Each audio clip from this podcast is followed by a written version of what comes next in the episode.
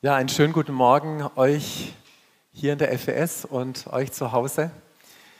Ähm, schön wieder hier zu sein. Ich war mit der Bea eine gute Woche ähm, an der Ostseeküste und wir durften dort einen schönen Urlaub machen, uns erholen. Aber der Grund, warum wir dort hochgefahren sind, war eigentlich, weil ein Freund von mir, äh, den ich aus der Forstverwaltung noch kenne, von ganz vielen Jahren her, dort ein halbes Jahr freiwillig als Bufti mit Mitte 50 in einem Naturschutzreservat für Vögel ein halbes Jahr lang arbeitet.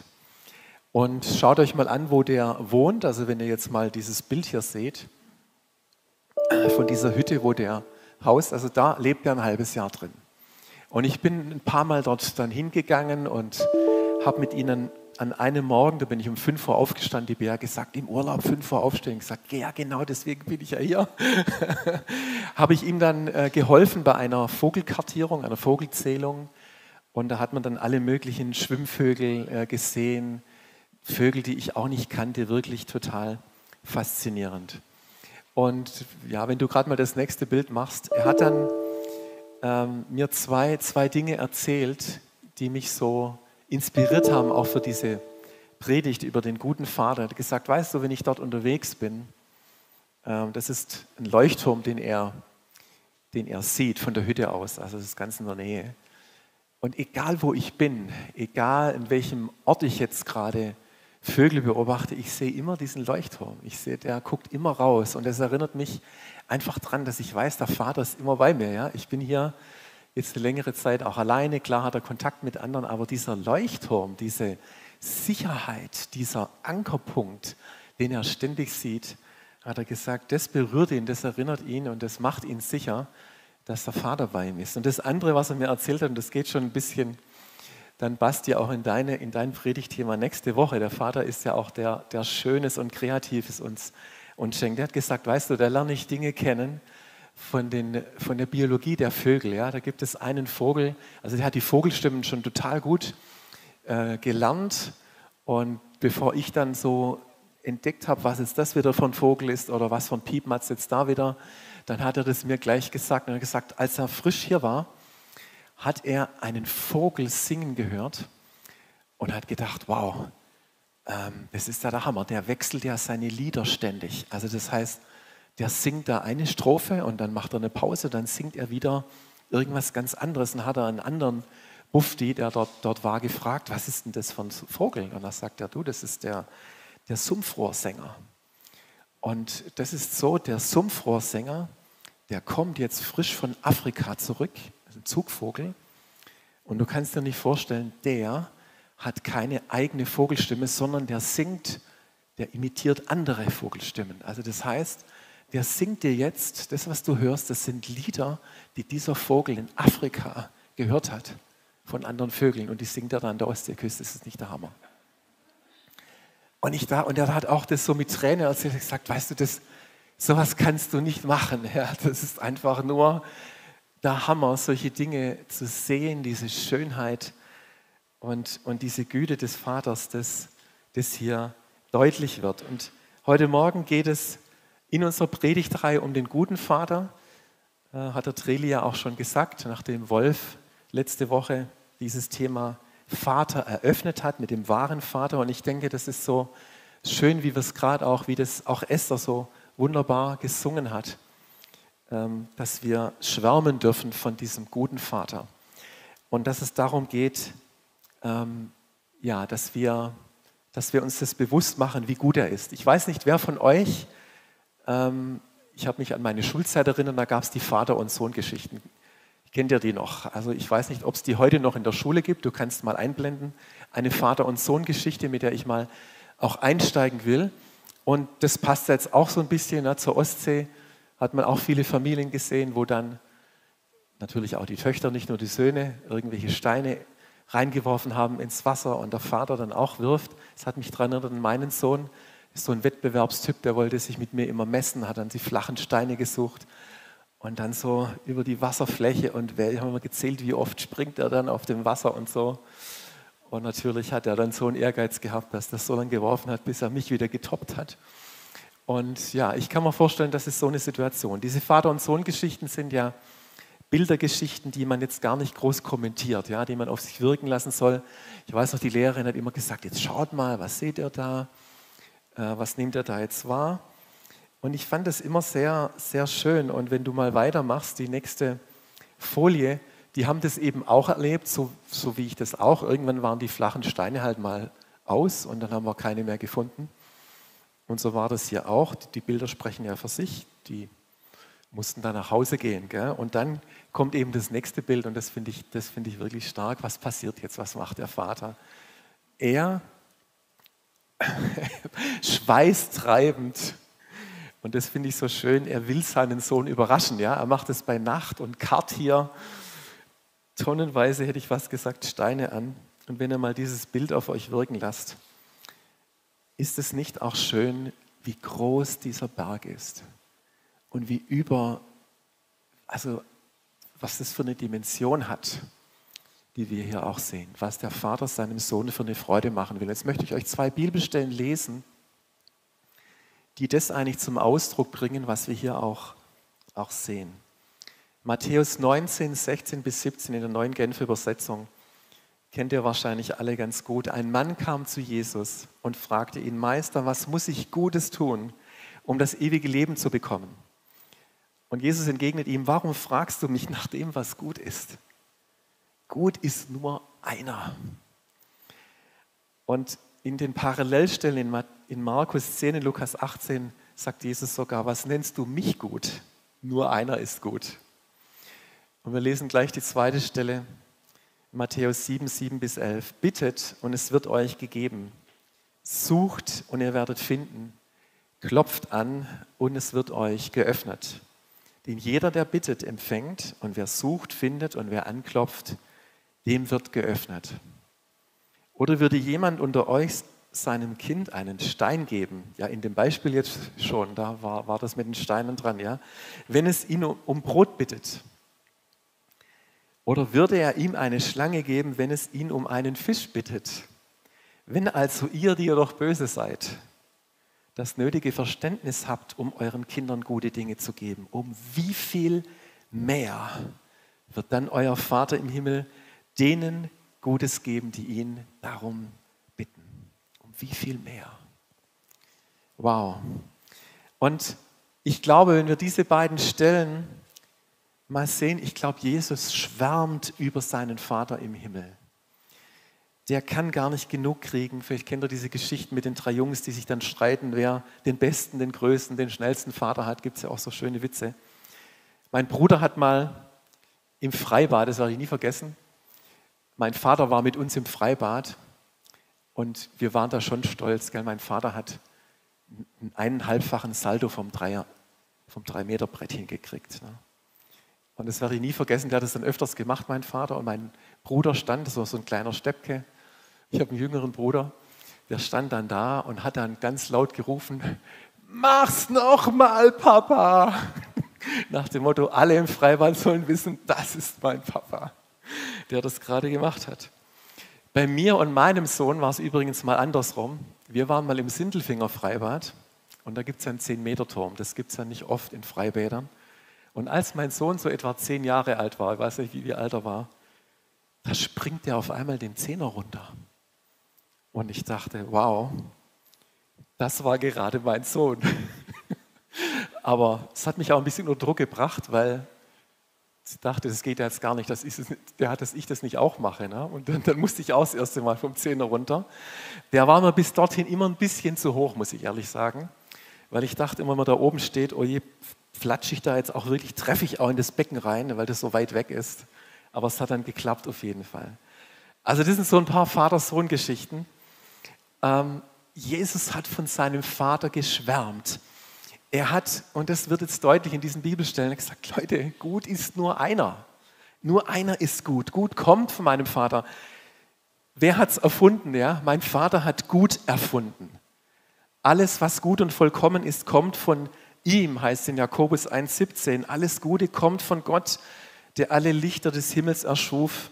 Anders als sie ändert er sich nicht, noch wechselt er zwischen Licht und Finsternis. Gott wechselt nicht zwischen Licht und Finsternis hin und her. Er ist immer Licht. Er ist immer gut. Und das möchte ich heute Morgen verkündigen, weil ich glaube, dass es die Wahrheit ist. Und Jesus sagt, jetzt hört mal her. Das finde ich ja auch interessant. Das ging mir erst auf, als ich das gelesen habe. Bittet und ihr werdet empfangen. Klopft an, euch wird die Türe geöffnet. Sucht und ihr werdet finden. Und jetzt kommt genau diese Stelle, wo er sagt, um wie viel mehr wird euch der Vater Gutes geben, denen, die ihn, die ihn bitten. Und ich dachte auf einmal, offenbar will der Vater, dass wir ihn bitten, dass er uns zeigen kann, wie gut er ist.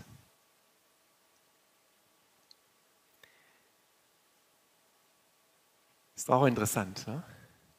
Weil das in dieser Bibelstelle drin steht. Ich glaube, der Vater möchte uns seine Güte zeigen. Schmecket und seht, dass der Herr gütig ist. Und ich glaube, dass von ganzem Herzen diese einfache und so kraftvolle Botschaft und möchte sie in dein Herz hineinsprechen. Gott ist ein guter Vater. Er ist viel besser, viel mehr gut, als wir uns das in unseren kühnsten Träumen vorstellen können. Paulus schreibt in Epheser 3, 14 bis 16 noch einmal, wenn ich mir das alles vor Augen halte, kann ich nicht anders, als niederzuknien vor dem Vater. Er, dem jede Familie im Himmel und auf der Erde ihr Dasein verdankt. Er ist der Vater aller Vaterschaft.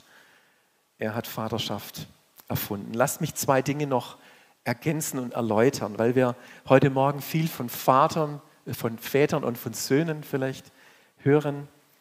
Ich finde das auch wenn es jetzt ein bisschen maskulin klingt, dürfen wir nicht vergessen, und das finde ich ganz wichtig, dass Vater, dass Gott Vater ein Vater und auch eine Mutter ist. Ja? Er hat auch mütterliche Eigenschaften. Er vereint väterliche und mütterliche Eigenschaften.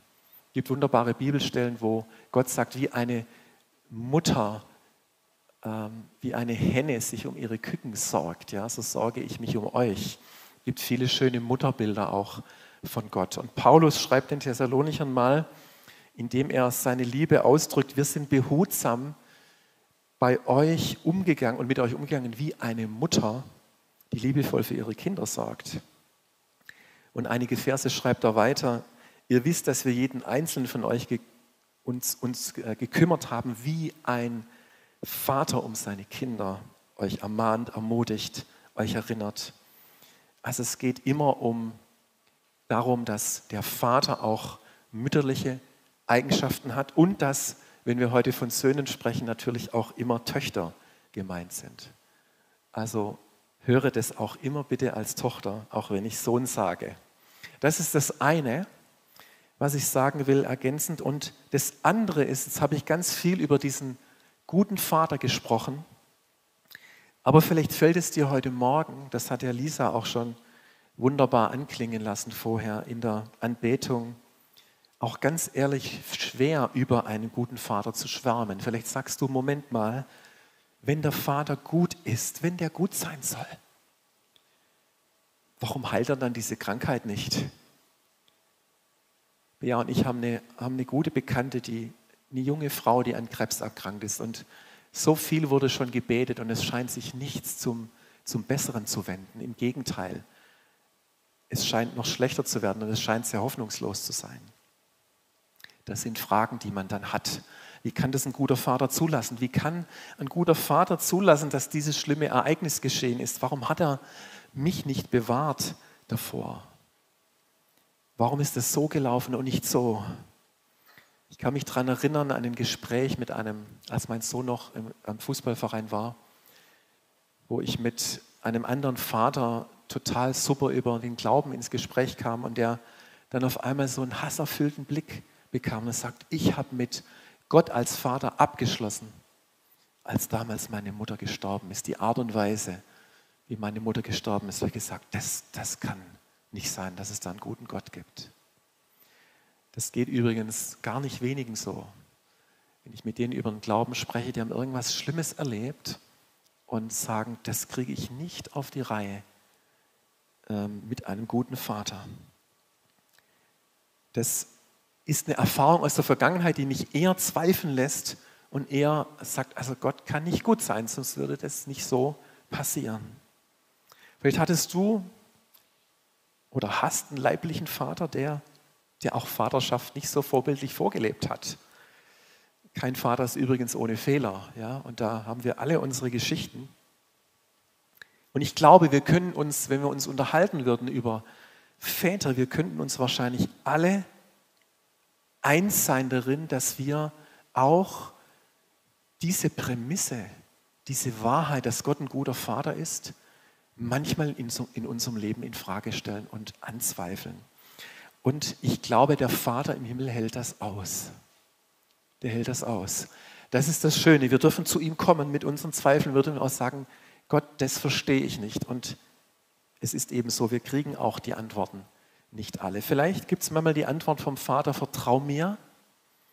Was ich heute Morgen wichtig finde, und das ist auch so die Brücke zu dem, was Wolf letztes, letzte Woche gesagt hat über die Wahrheit.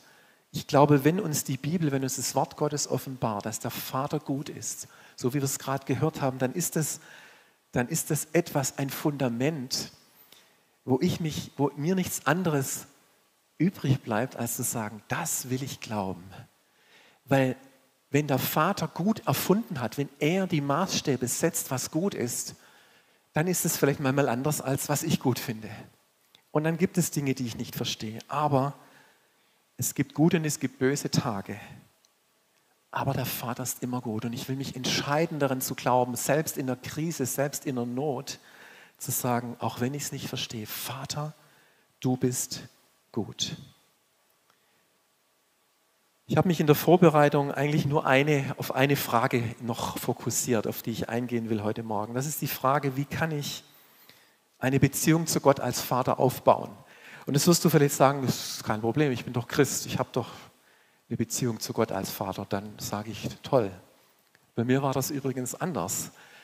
Ich bin aufgewachsen im evangelischen Jugendwerk und ich habe das Evangelium gehört damals von meinem Gemeindediakon. Ich habe es, glaube ich, schon mal hier erzählt. Und es ging ganz viel um Jesus und es ging darum, Jesus ist ein Freund. Ich habe mein Leben Jesus anvertraut. Jesus wurde der Herr meines Lebens. Ich habe gewusst, ich kann alles, was mich von Gott trennt, Jesus bringen. Er ist für meine Schuld gestorben und er ist als mein Freund immer bei mir. Aber es ging nicht so oft um den Vater. Ich weiß nicht, ob ihr das auch kennt. Es ging ganz viel um Jesus, aber zum Vater hatte ich nicht so eine wirkliche Beziehung. Ich wusste, den gibt es irgendwie, eher so ja, alter Mann mit Bart irgendwie. Und, aber ich habe die Beziehung zum Vater fand ich eher oberflächlich. Vielleicht sogar etwas distanziert. Und das ist so die, die Grundlage. Ich meine, den Jüngern ging es ja auch so. Die hatten ja auch Jesus als Gegenüber. Ja, Jesus ging mit ihnen, unter, war unterwegs mit ihnen und Jesus hat ja viel seinen Vater präsentiert. Er hat immer wieder zu seinen Jüngern über den Vater gesprochen. Wenn er sagt, wenn ihr betet, dann betet unser Vater im Himmel, geheiligt werde der Name. In der Bergpredigt hören wir das oft. Wenn ihr betet, wenn ihr fastet, ihr sollt es nicht so machen wie die Schriftgelehrten, die das, ihre Frömmigkeit zur Schau stellen, dass alle Menschen das sehen, sondern ihr sollt es in eurem stillen Kämmerlein tun. Es geht um die Herzensbeziehung und Gott, der Vater, der im Verborgenen ist, der sieht es dann. Immer wieder hat Jesus über den Vater gesprochen. Und die Jünger haben wahrscheinlich auch eine Vorstellung gehabt, da gibt es jetzt einen Vater, aber wer auch immer das ist. Und dann hat Jesus die, Jünger provoziert in Johannes 14, das ist dieser Höhepunkt. Kurz bevor Jesus dann zum Vater ging, hat er gesagt, also Jungs, es ist jetzt Zeit, ich gehe jetzt zum Vater. Und ich bereite euch da einen Platz vor. Und wo ich hingehe, das wisst ihr ja. Ich dachte, der provoziert die ja unendlich. Ne? Wie wissen wir? Wir wissen gar nichts, haben die Jünger gesagt. Wir wissen nicht, wo du hingehst, hat der Thomas gesagt. Wir wissen nicht, wo du hingehst, wie sollen wir dann den Weg wissen? Und dann sagt Jesus diesen ganz bekannten Satz. Ich bin der Weg, die Wahrheit und das Leben. Nur durch mich kommt man zum Vater. Und diesen Vers, den haben wir ja schon so oft benutzt. Auch vielleicht, um zu sagen, okay, es gibt viele Religionen, ja, aber nur Jesus ist der Weg zum Vater. Da kennen wir den, da benutzen wir den, da hauen wir diesen Satz öfters mal raus. Und jetzt habe ich aber, das hat mich in der Vorbereitung so angesprochen, was heißt es eigentlich für mich, dieser Satz? Jetzt bin ich Christ und vielleicht habe ich den Vater auch noch nicht so richtig kennengelernt. Kann das sein? Ich glaube ja. Nur durch mich kommt man zum Vater. Jesus, wie meinst du das? Und jetzt wird diese Bibelstelle so spannend. Wie kann ich zum Vater kommen? Und jetzt sagt Jesus, wenn ihr mich erkannt habt, werdet ihr auch meinen Vater erkennen. Ja, ihr kennt ihn bereits, ihr habt ihn bereits gesehen. Und jetzt wird das ja richtig spooky. Und die Jünger sagen, hä? Wie bereits gesehen? Wir sehen doch dich, aber nicht den Vater. Und Philippus sagt, zeig uns den Vater. Wenn es da noch irgendwas gibt, dann zeig uns das und dann sind wir zufrieden. Und Jesus sagt dann, Philippus, jetzt bin ich so lange schon bei euch. Und du kennst mich immer noch nicht. Wenn du mich siehst, dann siehst du den Vater. Ich finde es schon spannend. Wisst ihr, ich habe mich mal eine ganze Diplomarbeit in meinem Theologiestudium mit dem Thema Vaterschaft beschäftigt. Und ich habe dann das ganze das Alte Testament, das Neue Testament durchgelesen, habe geschaut, wo kommt das, der hebräische Begriff für Vater vor und der griechische Begriff. Und es ist schon interessant, dass im Alten Testament diese Vateroffenbarung von Gott ich würde mal vorsichtig sagen, noch ein bisschen zurückhaltend ist. Warum, wo, warum kommt es erst im Neuen Testament so richtig zur Geltung? Warum? Weil es einen Sohn gab. Weil der Vater seinen Sohn auf die Erde geschickt hat, damit er uns zeigt, dass er ein guter Vater ist. Ich glaube, mindestens genauso wichtig wie dass Jesus für unsere Schuld gestorben ist, kam er, um uns den Vater zu offenbaren. Ich glaube, deswegen ist Jesus gekommen. Er wollte uns das vorleben, wie man als Sohn mit dem Vater lebt. Ich glaube, das hat er seinen Jüngern gesagt. Wir kriegen das ja nicht da mit der Dreieinigkeit auf die Reihe. Aber ich glaube, es geht um diese Beziehung zwischen Vater und Sohn. Schaut mal an meinem Leben. Ich bin Sohn und da gibt es einen guten Vater. So möchte ich das euch, dass ihr das auch macht. Dass ihr auch Söhne und Töchter seid, die in eine Beziehung mit dem Vater kommen und darin leben. Und wir wissen, in Johannes 1,12 heißt es, alle denen jedoch, die ihn aufnahmen und an seinen Namen glauben, gab er das Recht, Gottes Kinder zu werden. Jetzt möchte ich noch eine Bibelstelle aus Römer 8, 14 bis 15, die darfst du gerne einblenden. Und das finde ich so markant. Und das möchte ich wirklich dir mitgeben heute Morgen, weil das Wahrheit ist. Alle, die sich von Gottes Geist leiten lassen, wenn du Ja gesagt hast zu Jesus, wenn du eine Entscheidung für ihn getroffen hast, dann darfst du sicher sein, du hast den Geist Gottes empfangen. Und dieser, dieser Geist Gottes ist ein Geist des Vaters, der dich Sohn und Tochter sein lässt. Und das ist eine Wahrheit. Und da heißt es eben, denn der Geist, den ihr empfangen habt, macht euch nicht zu Sklaven, sondern, äh, sodass ihr von neuem in Angst und Furcht leben müsst. Er hat euch zu Söhnen und Töchtern gemacht und durch ihn rufen wir, wenn wir beten, aber Vater. Das ist das Wort für Papa. Das ist das Wort für Daddy. Wow, diesen Geist haben wir in uns. Wir dürfen Papa sagen. Wir dürfen diese Beziehung zu Gott als Vater haben. Und das ist ja, ich möchte jetzt nicht so tief auf diesen, das Gleichnis mit dem verlorenen Sohn eingehen, nur, dass ihr seht, das sind zwei Söhne, das sind zwei Typen von Söhnen, die beide nicht in der Sohnschaft leben. Der eine lebt eigentlich in der Sklaverei, weil er gedacht hat, er kann das unabhängig vom Vater ein gutes Leben führen. Der geht in ein anderes Land und verprasst dort alles und dann endet er als Knecht bei den Schweinen. Ja? Das ist eine, eine Art von Knechtschaft. In der Unabhängigkeit hat die Schlange schon im Paradies gesagt, hat, ja, ihr kriegt es auch ohne den Vater hin. Ihr, also Gott, ja, wenn ihr esst von, dem, von der Frucht, dann wird, werdet ihr geöffnete Augen bekommen. Ja? Dann werdet ihr wie Gott sein braucht den Vater nicht. Das ist so die, die Urversuchung. Wir können es ohne den Vater. Natürlich können wir es ohne den Vater. Aber wir landen in der Knechtschaft, interessanterweise. Und das Zweite ist, der ältere Sohn, das steht eigentlich für, für Religiosität. Das ist jede Form, wo wir uns in irgendeiner Art und Weise die Gunst beim Vater verdienen müssen. Wo wir sagen, guck mal, was ich gemacht habe. Schau mal, was ich geleistet habe. Schau mal, wie, wie ich besser bin als der ungläubige Bruder. Ist auch kein Sohn. Und das Schlimme bei dieser Geschichte ist, dass der verlorene Sohn am wenigstens nach Hause kam, während der Religiöse sich überhaupt nicht hat bewegen lassen, ins Vaterhaus zu kommen. Das trifft mich besonders hart. Zu Jesus hat der Vater gesagt, du bist mein geliebter Sohn. An dir habe ich wohlgefallen. Du bist nicht mein, ein Knecht, sondern du bist mein Sohn.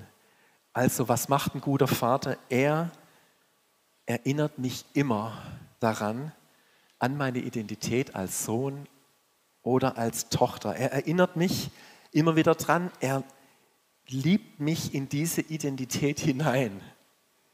Ja, das heißt, unser Weg mit dem Vater ist zu lernen, ein Sohn und eine Tochter zu sein. Lass dir das heute mal sagen. Das ist ein, ein Weg, den ich jetzt über viele Jahre gehen musste, zu lernen, dass ich ein Sohn bin, ein geliebter Sohn. Nicht nur ein Freund von Jesus, sondern ein geliebter Sohn des Vaters. Und ich möchte dir noch drei Gedanken mitgeben und euch schon bitten, Lisa, dass ihr wieder kommt als Lobpreisteam. Drei Gedanken mitgeben auf vielleicht auch im Alltag, wie, wie können wir da auch wachsen da drin, diese Beziehung mit diesem guten Vater auch zu vertiefen. Ich habe gerade gesagt, das haben wir gehört, dass wir den Geist haben in uns, der sagt, Abba, Vater. Es gibt so viele Stimmen, die wir hören. Ich habe das mal genannt, welcher Stimme schenke ich mein Gehör. Es gibt viele Stimmen, die wir hören.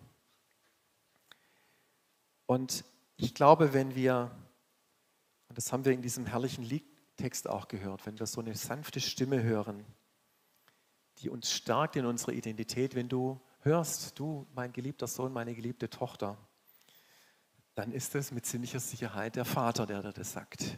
Aber es gibt auch andere Stimmen, die das in Zweifel ziehen, ja? die das verneinen und denen wir auch unser Gehör schenken. Ach, ich bin doch nichts und ich kann doch nichts und mich liebt doch der Vater nicht und für mich nimmt er sich doch keine Zeit und so weiter und so fort. Und diese anderen Stimmen, die gibt es auch. Und ich glaube, es ist wirklich ein Lernprozess zu lernen, welcher Stimme ich Gehör schenke. Und ich möchte dich ermutigen, dieser Stimme, auch wenn du die heute Morgen hörst oder wenn du die hörst, wenn du zu Hause bist oder nächste Woche, dann schenke dieser Stimme Gehör, die zu dir sagt, mein geliebter Sohn und meine geliebte Tochter. Schenke dieser Stimme Gehör des Vaters, der dir Identität gibt und verleiht. Das Zweite ist, wie wäre es, vertrauensvoll und mutig zu sein?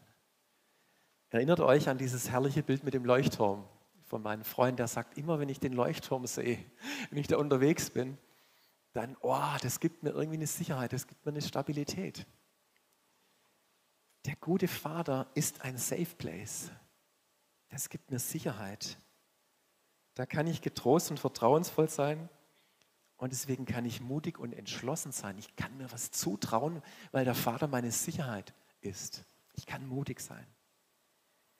Und das Dritte ist, und das habe ich mal so als Frage genannt, was liegt auf deinem Herzen?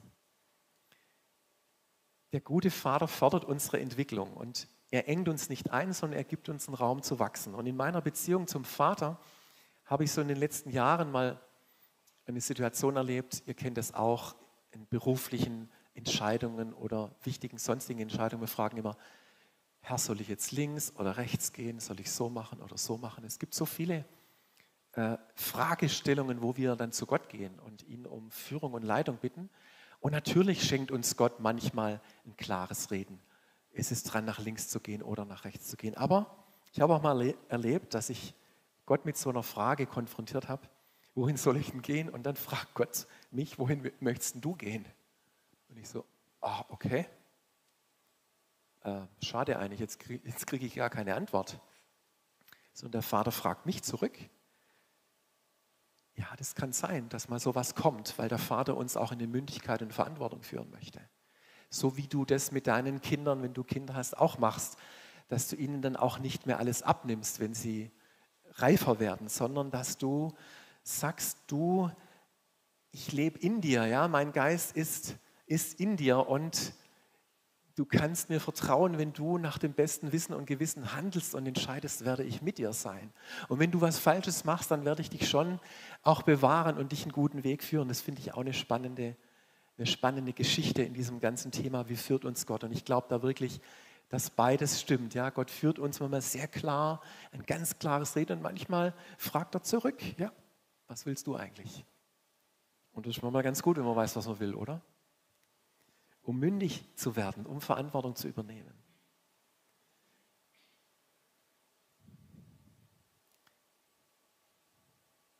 Ja, Lisa, du kannst auch gern schon beginnen zu spielen. Ich möchte dich einladen, heute Morgen zum Vater zu kommen. Und einfach diesen, diesem Vater zu begegnen. Vielleicht ist es Gehörst du zu denen, die jetzt gerade sagen, ja, ich gehöre zu denen, die das anzweifeln oder die da gerade so ein Thema haben? Dann darfst du das, wenn du möchtest, dem Vater sagen. Ich habe da eine Enttäuschung, ich habe da eine Wut in mir, ich verstehe da was nicht. Vielleicht ist es auch, erfordert dich das auch Mut, dich auf den Vater einzulassen. Ich kenne dich noch gar nicht so genau, weiß da nicht, was auf mich zukommt wenn ich mich jetzt da auf dich einlasse und wenn ich dir sage, ich möchte begegnen. Aber ich möchte dich einladen, dass du den Vater einlädst. Der, der würde dir nichts aufdrängen, sondern der sagt, ich habe dir den Geist des Vaters gegeben und du darfst Abba Vater sagen. Ich will eine Beziehung von mir zu dir aufbauen. Und ich lade dich ein, das auch zu tun. Vater, danke für deine Gegenwart. Danke, dass du ein einladender Gott bist dass du ein Gott bist, der uns Identität gibt, der uns Sicherheit gibt, der uns in Mündigkeit und Verantwortung führt. All das, was ein guter Vater macht. Und um wie viel mehr, um wie viel mehr machst du das? Um wie viel mehr übersteigst du unsere Vorstellungen eines guten Vaters? Und wir, wir lieben dich und ehren dich. Wir werden jetzt gleich das Lied singen, Goodness of God. Und ich möchte, wie das auch Esther vorher gemacht hat, einfach den deutschen Text lesen.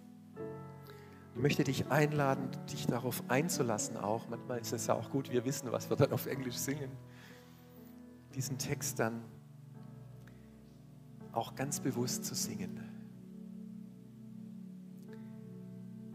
Ich liebe dich, Herr, denn deine Barmherzigkeit lässt mich nie im Stich. Alle Tage meines Lebens werde ich in deinen Händen gehalten. Von dem Moment an, in dem ich aufwache, bis ich mich niederlege. Ich werde von der Güte Gottes singen. Mein ganzes Leben warst und bist du treu. Mein ganzes Leben warst und bist du so, so gut. Mit jedem Atemzug werde ich von der Güte Gottes singen. Ich liebe deine Stimme. Du hast mich durch das Feuer geführt in der dunkelsten Nacht. Du bist nah wie kein anderer. Ich habe dich als Vater gekannt und ich kenne dich als Freund. Ich habe in der Güte Gottes gelebt. Mein ganzes Leben lang bist du treu gewesen. Und mein ganzes Leben lang warst du und bist du so, so gut. Mit jedem Atemzug werde ich von der Güte Gottes singen. Denn deine Güte, sie rennt mir hinterher. Ja, sie rennt mir hinterher.